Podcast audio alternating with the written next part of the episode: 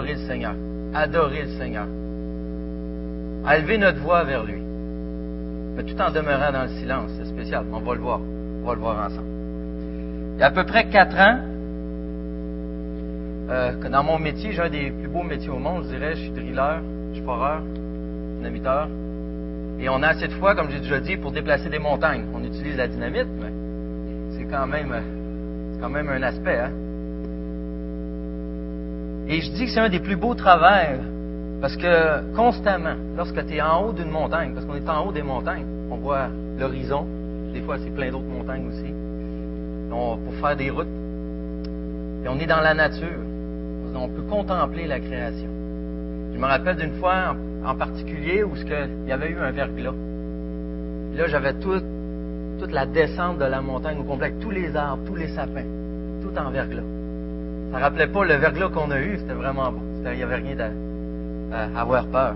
Mais c'était à couper le souffle.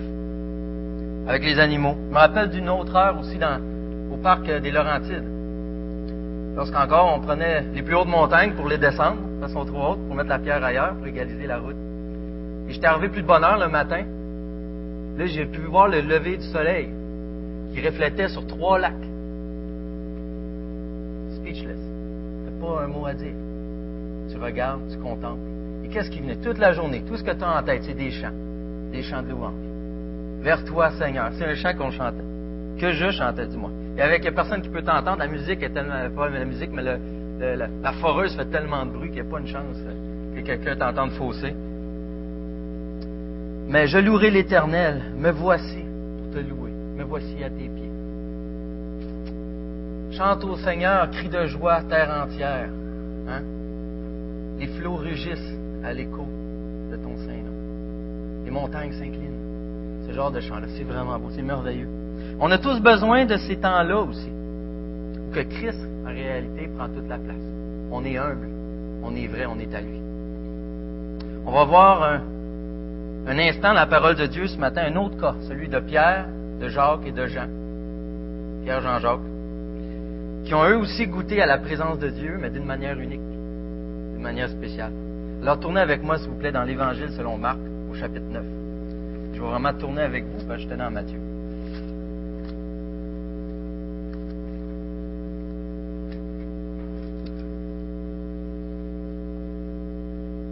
Dans l'Évangile de Marc, Jésus nous est présenté en deux actes, en deux parties. Les chapitres 1 à 8, ça nous présente l'identité de Jésus. Qui est ce Jésus? Le Dieu, l'homme, qui est roi sur toute chose, roi sur toute autorité, qui incarne le pardon, le repos, qui incarne la puissance, qui incarne l'amour inconditionnel. Et dans les chapitres 9 à 16, on nous présente ce pourquoi il est venu. Quel est le but de la présence du roi sur terre? Quel est le but de sa mort à la croix? Qu'est-ce qu'il est venu faire et comment il va le faire? Et le texte de ce matin se trouve entre les deux parties. Ça sert de transition au chapitre 9 à la fin du chapitre 8, Pierre déclare que Jésus est le Messie, que Jésus est le Christ. Et tout de suite après, Jésus explique ce que le roi est venu faire. Il va falloir qu'il meure. Il faut qu'il meure. Ce n'est pas une possibilité. Il doit mourir. Jésus va parler constamment de sa mort et des souffrances qu'il doit subir. Il en parle d'une manière que les disciples pas vraiment saisir. C'est compliqué pour eux. Ils ont de la, difficulté à comprendre. Depuis leur enfance, on leur dit qu'un Messie va venir, qui va vaincre le mal, qui va éradiquer l'injustice, qui va qui va faire que tout va bien aller dans le monde, que ce roi-là va vaincre toutes les dominations. Et Jésus qui se présente comme ce roi, comme le Messie, il le confirme de sa propre voix, mais il dit qu'il doit aller à la croix dit aussi que ceux qui le suivent doivent porter la leur. C'est quoi qui est difficile à comprendre pour les disciples, mais même pour nous des fois. Mais puisque la croix et la gloire de Christ sont reliées, sont reliées ensemble, on va voir qu'elle doit être reliée dans notre vie aussi, que la gloire de Christ est reliée à sa croix. C'est le contexte qui débute la deuxième partie de Marc et qu'on va lire ensemble. Marc 1 à 8. Ou 2 à 8. Marc 9, 2 à 8. Six jours après, Jésus prit avec lui Pierre, Jacques et Jean. Il les conduisit seuls à l'écart sur une haute montagne. Il fut transfiguré devant eux. Ses vêtements devinrent resplendissants et d'une telle blancheur que personne sur la terre ne peut blanchir ainsi. Élie et Moïse leur apparurent. Ils s'entretenaient avec Jésus. Pierre prit la parole et disait à Jésus, Maître, il est bon que nous soyons ici. Faisons trois abris, un pour toi, un pour Moïse et un pour Élie. Ils ne savaient que dire, car ils étaient effrayés. Une nuée vint les couvrir, la nuée sortit une voix. C'est celui-ci est mon fils bien-aimé. Écoutez-le. Aussitôt, les disciples regardèrent tout autour. Ils ne virent plus que Jésus seul avec eux. Prions. Seigneur, on a dans ta parole ce que tu as voulu nous laisser pour nous transformer, nous permettre de te connaître davantage, permettre de t'adorer. On a un texte incroyable ce matin. Un texte rare, un des miracles qui est spécial.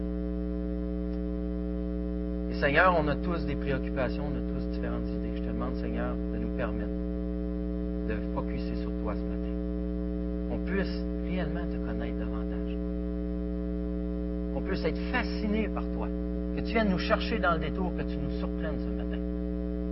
Seigneur, que tu reçoives toute la gloire qui t'est due. Dans le nom de Jésus, je te demande de nous bénir. Et que malgré le fait qu'on est indigne d'être devant toi à cause du péché, grâce à Christ, tu nous aimes comme des enfants. Tu nous appelles tes enfants. On peut t'appeler Père. On a une relation intime avec toi. Seigneur, on veut l'honorer ce matin. En Jésus. Amen. Juste avant de continuer, j'aimerais mentionner qu'il y a des commentaires de M. Keller, assez euh, souvent appris, qui ont été par M. Ray, aussi que j'ai utilisé ce matin. Donc, la gloire de Jésus. Lorsqu'on lit cet événement-là, lorsqu'on lit la transfiguration dans Marc, qui est présent dans les deux autres évangiles aussi, dans Matthieu et dans Luc, on peut avoir un genre de rappel que ce n'est pas la première fois qu'il y a de quoi de semblable qui apparaît dans les Écritures. Qu'il y a même une transfiguration, où ce que la gloire de Dieu est le sujet principal. Une montagne, une nuée, la présence de Dieu. C'est quelque chose de semblable qui est déjà arrivé. Dans l'Ancien Testament, dans le livre d'Exode, Dieu est descendu sur le mont Sinaï dans une nuée. La voix de Dieu venait de cette nuée, et le résultat, tout le monde était effrayé. Tout le monde avait peur. La présence de Dieu était là. Le spectacle de la présence de Dieu était terrifiant. Mais un peu plus tard, Moïse, à qui Dieu permettait de s'entretenir, dresse une tente de la rencontre à l'extérieur du camp, où la nuée de Dieu venait aussi. Il est inscrit que l'Éternel parlait avec Moïse face à face, comme un homme parle à son ami. Et Moïse lui demande quelque chose de spécial dans Exode 33, 18 à 23, un texte qu'on entend très souvent. Exode 33, 18 à 23. Moïse dit, Fais-moi donc voir ta gloire. L'Éternel répondit, Je ferai passer devant toi toute ma bonté, je proclamerai devant ton nom, devant toi, pardon, le nom d'Éternel. Je fais grâce à qui je veux faire grâce, j'ai compassion de qui je veux avoir compassion.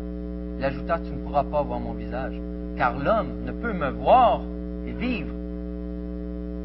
L'Éternel dit, Voici un endroit près de moi. Tu te tiendras sur le rocher. Quand ma gloire passera, je, mettrai, je te mettrai dans un creux du rocher, je te couvrirai de ma main jusqu'à ce que je sois passé. Lorsque j'écarterai ma main, tu ne verras par derrière, mais mon visage ne pourra être vu. Notez ici que Moïse ne pouvait pas voir la gloire de Dieu directement. Il ne pouvait pas. Seulement être proche ou en présence de cette gloire était assez pour rendre le, visage de Moïse brillant. Il brillait littéralement, simplement avec le reflet de la gloire de Dieu. Au chapitre 34, 28, on voit que Moïse resta là avec l'Éternel 40 jours, 40 nuits. Il retournait sur la montagne, ne mangea pas de pain, ne but pas d'eau. Et l'Éternel écrivit sur les tables les paroles de l'Alliance, les dix paroles. Moïse descendit du mont Sinaï, les deux tables du témoignage à la main. Il ne savait pas que la peau de son visage rayonnait parce qu'il avait parlé avec l'Éternel. Si on va lire un peu plus tard, et les autres, ça leur faisait peur. Le fait que le visage de Moïse rayonnait, ça engendrait la peur. Simplement parce qu'il avait été en contact avec l'Éternel. Dans Marc 9, nous sommes avec une autre montagne. Il y a encore la gloire en plus. les vêtements de Jésus devinrent éblouissants et parfaitement blancs que personne, qui est écrit que personne sur la terre ne peut produire une telle blancheur. Quelle image. Et même dans l'Évangile selon Matthieu, dans la Transfiguration, il est écrit que son visage resplendit comme le soleil. Alors on voit une montagne, une voix qui vient d'une nuée, on voit la gloire, puis on voit même Moïse qui revient. Alors c'est encore l'histoire du mont Sinaï qui se répète. Quelle est la différence entre les deux événements? Est-ce qu'il y a un but différent? Vous savez, la lune, tout comme le soleil, brille. Les deux brillent. Mais d'une splendeur même incroyable, mais on sait que la brillance de la lune, elle, elle ne fait que refléter le soleil. Elle ne fait que refléter le soleil. Le visage de Moïse brillait puisqu'il reflétait la gloire de Dieu. Mais Jésus, lui, il produit la gloire de Dieu. Il n'est pas le reflet.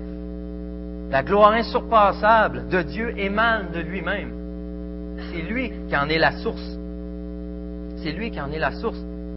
C'est pas comme dans les films où ce qu'on voit une grande lumière descend du ciel, qu'on entend oh, oh, là que Jésus se met à briller. Non, ça vient directement de Jésus. Il n'y a rien d'extérieur à lui qui le fait briller. C'est sa gloire en lui-même. Il est la gloire. La lumière vient de lui, il est la source. Il ne pointe pas vers la gloire de Dieu comme le faisait Élie, comme le faisait Moïse, ou n'importe quel prophète. Jésus est la gloire humaine. Ce qui me fait penser à un détail quand même important à noter, qui semble anormal à première vue. Comparé au texte d'Exode que nous avons lu, on a Pierre, Jean et Jacques qui assistent à cet événement devant Jésus. Ils apparaissent une forme glorieuse. Ils assistent à la gloire, mais ils ne meurent pas. Pourquoi? Il est donc évident que Jésus, bien que glorieux, il ne brillait pas de toute sa gloire. Brillait pas de toute sa gloire. Ça serait fatal. Il est encore plus glorieux que ce, qu'on peut, ce qui nous est décrit dans ce passage. Mais tout de moins. Quand Dieu dit à Moïse, personne ne peut voir ma face et vivre, Dieu est en train de dire qu'il y a un fossé énorme entre sa divinité et notre humanité. Il est en train de dire, vous ne pouvez pas endosser ma réalité. Vous ne pouvez pas endurer ma sainteté. Vous ne pouvez pas endurer ma gloire. Ça vous détruirait. C'est trop pour vous. Avec ce contexte-là, la gloire de Dieu pure est trop pour nous. Avec la peur que ça engendre, on comprend mieux au verset 6. Quand Pierre dit, ils ne savaient que dire, car ils étaient effrayés. Ils étaient effrayés. C'est normal. Comme je le disais tantôt, Exode 34, mais 29 à 35, cette fois-ci. Moïse descendit du mont Sinaï, les deux tables de témoignage à la main, ne savait pas que la peau de son visage rayonnait parce qu'il avait parlé avec l'Éternel.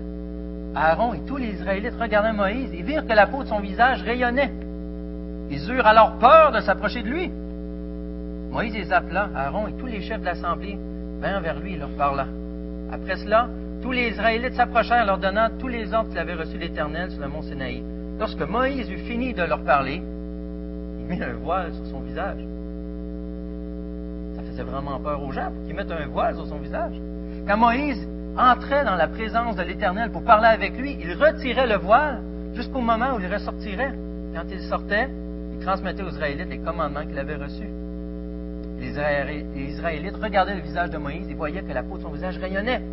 Et Moïse remettait le voile sur son visage jusqu'au moment où il entrait pour parler avec l'Éternel. Juste le fait d'être exposé à l'Éternel était insupportable pour les autres de voir ce visage rayonner. Ça, ça faisait émaner quelque chose des gens. En ce cas-ci, ils savaient, ils étaient tellement effrayés qu'ils ne savaient pas quoi dire. Lorsque certains ne savent pas quoi dire, il y a deux manières de réagir. La première, c'est qu'on ne dit rien. On ne sait pas quoi dire. il y en a que même quand ils ne savent pas quoi dire, ils vont dire quelque chose. Et Pierre fait partie de ce deuxième cas. Bien qu'il ne sait pas trop quoi dire, il va quand même parler. Et que dit notre ami Pierre au verset 5? Pierre prit la parole et dit à Jésus, Maître, il est bon que nous soyons ici. Faisons trois abris, une pour toi, un pour Moïse, une pour Élie. Tout d'abord, il mentionne, il est bon que nous soyons ici. Si vous prenez le temps d'étudier ça un peu, ça me paraît contradictoire. Pas vous? Seigneur, j'ai tellement peur, je suis effrayé. Je suis plus trop, je suis mal à l'aise. J'ai peur pour ma vie, je suis en présence de l'expression de la divinité de Jésus, de sa gloire. C'est tellement bon d'être ici. J'en que les jambes, les genoux claquent ensemble, mais c'est bon d'être ici. Pierre connaît ses écritures qui mentionnent ce qui peut arriver. Il est mal à l'aise. Tout ce qui arrive, ça le dépasse. Il a perdu ses repères. Jamais il a envisagé ça. C'est pas la manière qu'il voyait. C'était pas dans son agenda mais déclare, c'est tout de même bon nous soyons ici. Vous avez sûrement déjà vécu un peu ce genre de contradiction. Je donne un exemple. C'est que vous avez ce désir d'en avoir plus, d'en savoir plus, de regarder davantage, mais tout en étant effrayé, intrigué. À la télévision, un jour, il montrait, un illusionniste qui faisait ses tours de passe-passe. Il avait dessiné une peinture qui était cachée. Il avait les yeux bandés, puis il dirigeait quelqu'un, les yeux bandés, à travers la ville. Tourne à gauche, tourne à droite. Ah, c'est quoi tu vois? ok, ben va là, va à telle place. Et quand il arrive à une place, il s'arrête, toujours les yeux bandés. Il enlève son. Il monte sa peinture, et c'était exactement le paysage qu'on avait lorsqu'il est arrêté. Bien sûr, il ne donne pas son truc. Ou tous les gens qui pourraient être impliqués dans son truc. Mais à la fin du tour, tu es quand même impressionné. Et on peut rester à chercher voir comment il a fait. Mais d'un même coup, on est mal à l'aise, on n'apprécie pas. Prenez ce sentiment-là et décupez-le à plusieurs fois. Un peu peut-être pour comprendre ce que, ce que Pierre pouvait ressentir à plus grande échelle. C'est ce qui arrive aux trois disciples. Ils sont effrayés, mais ils assistent à un spectacle unique, extraordinaire même. Du jamais vu. Ils ne peuvent pas en profiter comme ils voudraient parce qu'il y a quelque chose qui les bloque, qui les dérange. Et on comprend mieux ce qui peut les déranger lorsqu'on lit la deuxième partie du verset 5, la deuxième phrase, c'est quoi qu'il dit? Il dit, faisons trois abris ou trois tentes, selon les traductions. Une pour toi, une pour Moïse et une pour Élie. Ça me dit en quoi ça explique son malaise? Il voulait aller se coucher? Pourquoi il était, trop fatigué? on voit dans, le texte de, euh, Luc ou Matthieu, je suis sûr, de, de, Luc, qu'ils étaient apesés, apesantis par le sommeil. Mais je crois que leur malaise, c'est beaucoup plus grand que vouloir seulement construire des tentes ou des abris euh, parce qu'ils veulent euh, aller se reposer. Le mot tente ici doit être traduit tabernacle. C'est le même mot utilisé pour le tabernacle dans l'Ancien Testament, dans la Septante. Qu'est-ce que le tabernacle? C'est une tente. C'est la même chose. Nous allons tresser trois tabernacles. C'est ce que veut dire ici. Qu'est-ce qui était le tabernacle dans l'Ancien Testament? Après que la gloire de Dieu soit descendue du mont Sinaï, selon l'ordre de Dieu, le peuple hébreu a construit un tabernacle. Pourquoi? D'ailleurs, plusieurs religions recherchent ça, parce qu'il y a un énorme fossé, comme on le dit, entre la divinité et notre humanité. Un énorme fossé. La majorité des religions le reconnaissent. L'être humain construit des temples, établit des rites, des rituels, des prêtres, une manière quelconque d'intervenir, de se sécuriser, de se sentir sécure, du moins entre Dieu et l'être humain. On construit des systèmes. On veut transformer notre conscience, essayer de nous débarrasser de nos péchés, de nos remords.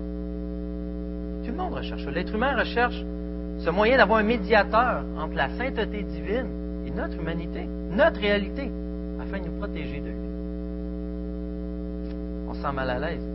Pierre est en train de dire, on a besoin d'un tabernacle, on a besoin d'établir un rituel, avoir un médiateur entre ce, à quoi j'assiste présentement et ma réalité. C'est grand ce qui se passe.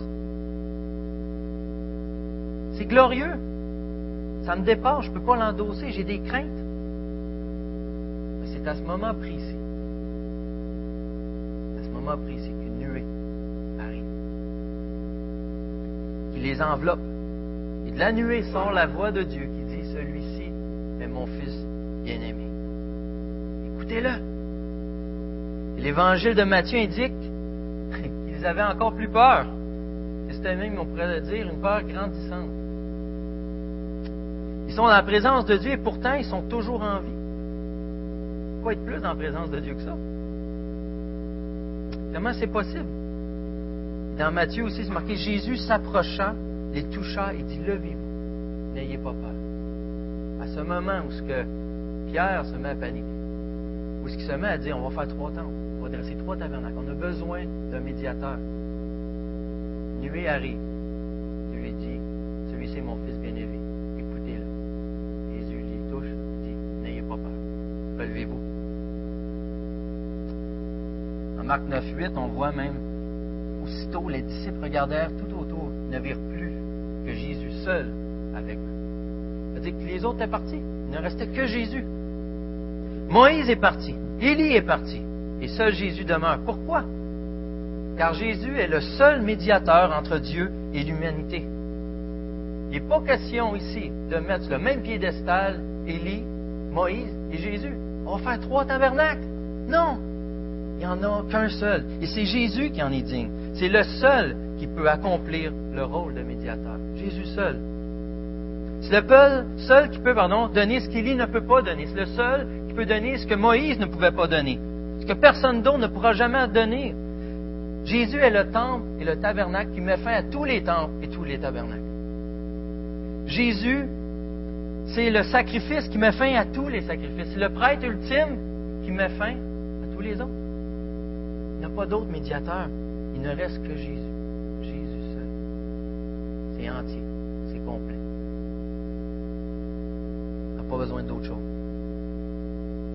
Et ce médiateur déclare N'ayez pas peur. Jésus lui-même, qui intervient auprès de Dieu, déclare à des pécheurs qui ont cette crainte devant la gloire de Dieu N'ayez pas peur compassion du Christ l'amour de Dieu. Dieu a approuvé une fois de plus le ministère de Jésus. Écoutez-le, disait la voix. Bien qu'il vous dise qu'il est le roi et qu'il doit souffrir, qu'il doit mourir, écoutez-le. C'est quoi d'assez convaincant? Quoi d'assez convaincant de la manière qu'ils l'ont entendu?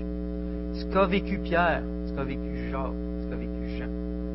C'est une des expériences de l'adoration. L'adoration, c'est quelque chose que nos cœurs recherchent profondément. On va le rechercher dans plusieurs choses, vous savez, dans les arts, que ce soit dans les relations, que ce soit dans le travail, que ce soit dans les relations intimes avec notre conjoint, mais que ce soit dans notre famille, peu importe ce qu'on fait, que ce soit dans la romance ou le sport, on a été créé pour adorer, vous savez. On a besoin d'adorer. Mais la seule et vraie adoration, celle qui procure la paix. C'est lorsqu'on adore Christ lui-même. Celle qui nous procure la satisfaction. Adorer Dieu, c'est pas seulement croire.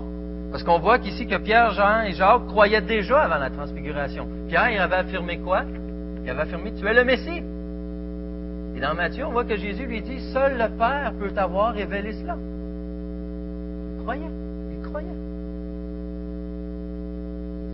Il savait que Jésus était grand, il avait assisté à plusieurs miracles mais ne connaissaient pas encore Jésus complètement. Maintenant, ils ont senti. Après cette expérience-là, ils ont expérimenté. La présence de Dieu les a entourés. La vraie adoration. Ils ont vécu la présence de Dieu. Ils ont adoré réellement. C'est lorsqu'on adore que notre cœur est complètement soumis à Dieu. Complètement soumis à Dieu. Et c'est là que la sanctification se produit. C'est quoi la sanctification? C'est là qu'on est transformé. C'est là qu'on est prêt à tout faire pour Dieu. La transfiguration, c'est qu'un préambule de la glorieuse résurrection de Jésus, ce qui allait venir. C'est juste un, un preview. On a besoin, nous aussi, de connaître Christ de la même manière, encore plus profondément. On a besoin non seulement de le connaître, de savoir des choses. On a besoin de palper l'amour de Dieu, de palper sa présence. C'est une chose de savoir que le grand Créateur nous aime. C'est une chose de savoir que notre grand Dieu prend soin de nous, qui peut nous tenir dans nos bras chose de l'expérimenter. C'est une autre chose d'avoir une relation avec lui, d'en témoigner réellement. Et lorsque je regarde ce texte, il me vient deux autres questions, assez importantes pourtant. On voit qu'il fut transfiguré devant eux. Élie et Moïse leur apparut. Ils s'entretenaient avec Jésus. Élie et Moïse. Qu'est-ce qu'ils viennent faire là? En quoi Jésus avait besoin d'eux pour la transfiguration? Dieu a choisi de faire vivre ça à ses trois disciples. Pourquoi il a choisi également qu'Élie, Moïse soient là? Pourquoi pas Abraham? Avant Abraham, je suis. Pourquoi pas Abraham, le premier? Pourquoi pas Jacob ou Israël ou Enoch, qui était agréable à Dieu? Vous vous rappelez Enoch? Était agréable à Dieu. Il a été enlevé, il n'a pas connu la mort. Ah, c'était pas lui. Non? Moïse et Élie. Moïse. Que représente Moïse? Que représente Élie? Ce sont les serviteurs les plus zélés, d'une certaine manière, de l'Ancien Testament. Les deux plus grands représentants de l'Ancien Testament. Moïse, représentant de quoi? De la loi. Représentant de la loi. Vous avez remarqué qu'il n'a pas demeuré avec Jésus non plus, après la voix, après la nuée. Pourquoi? Jésus était venu accomplir la loi. Il était plus grand que Moïse. Et Élie, le plus grand des prophètes par excellence, peut-être, représentait bien sûr les prophètes. Lui non plus n'est pas resté parce que les prophètes n'étaient que l'ombre, le présage de Jésus. Jésus est plus grand. La loi et les prophètes étaient là, témoigner de Jésus-Christ. Et de quoi parlait-il? Encore plus intéressant, il ne parlait pas du Canadien qui allait recommencer le game. De quoi il parlait? Qu'est-ce qui fait les préoccuper?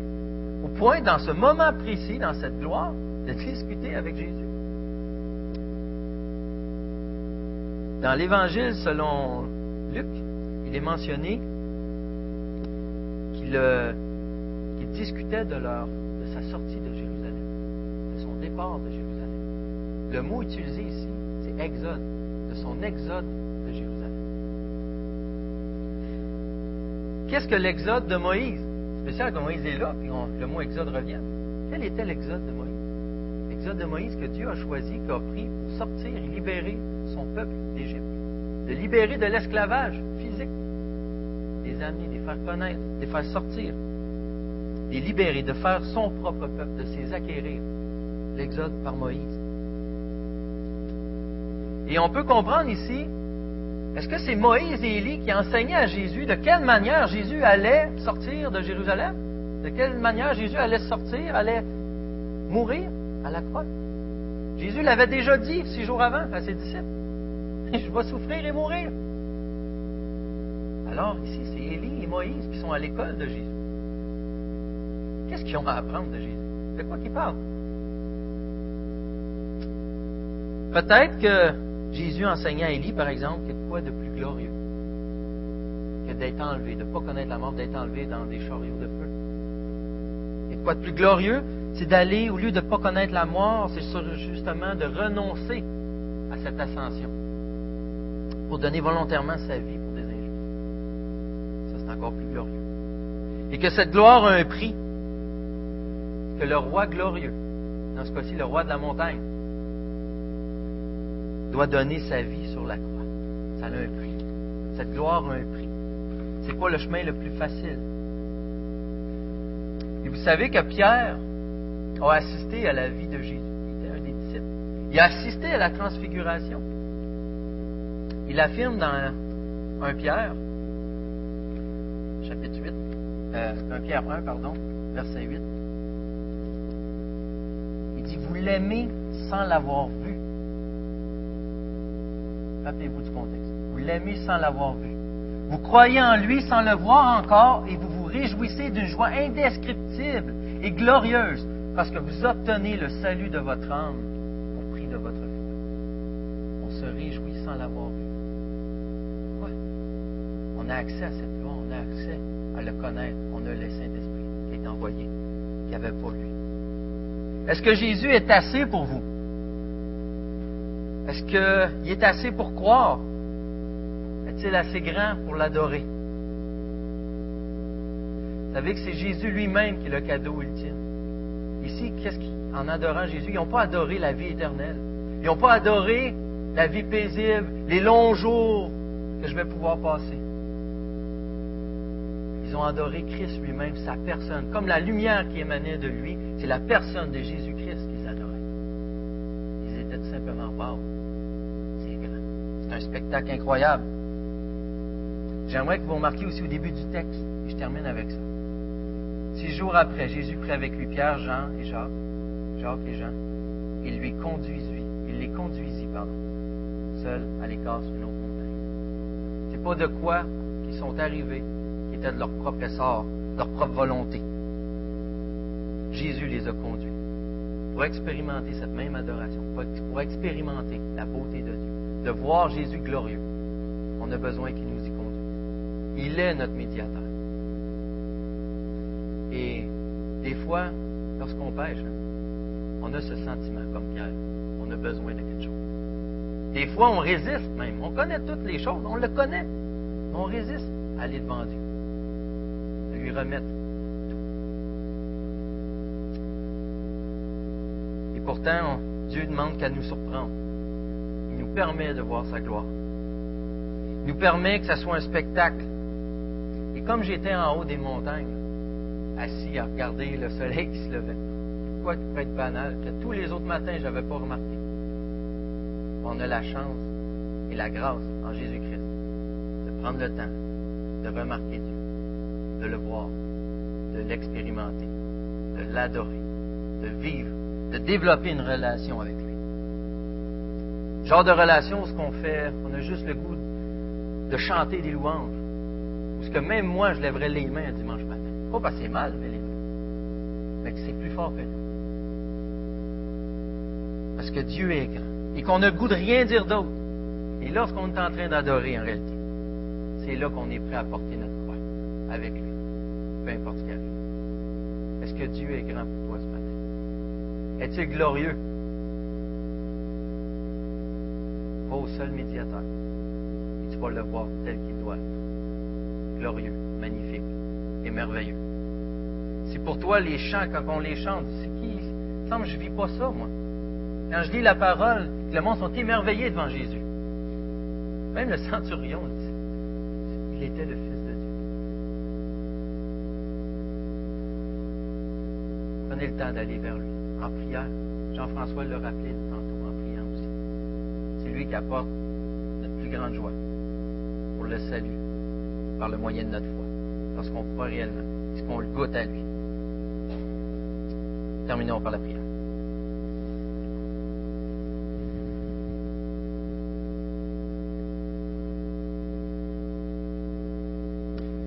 Je veux te demander pardon, Seigneur, pour toutes les fois où ce qu'on est un peu comme Pierre.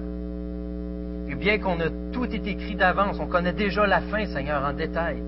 On sait ta victoire, on sait ta grandeur, mais on doute encore des fois. On doute encore. Seigneur, je te demande de nous visiter d'une manière spéciale. Que vers toi, on puisse élever notre voix, mais que ça soit d'un cœur réellement reconnaissant, Seigneur. Parce que tu vas prendre toute la place. Parce qu'on va te désirer plus que toute autre chose. Et non parce que ça va être un effort, mais parce qu'on va être émerveillé par la grandeur de Jésus-Christ. On va être émerveillé par son amour, par son attention, par sa tendresse.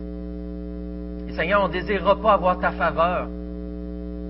Lorsqu'on va aller devant toi, la première chose qui va venir, ça ne sera pas des requêtes, Seigneur.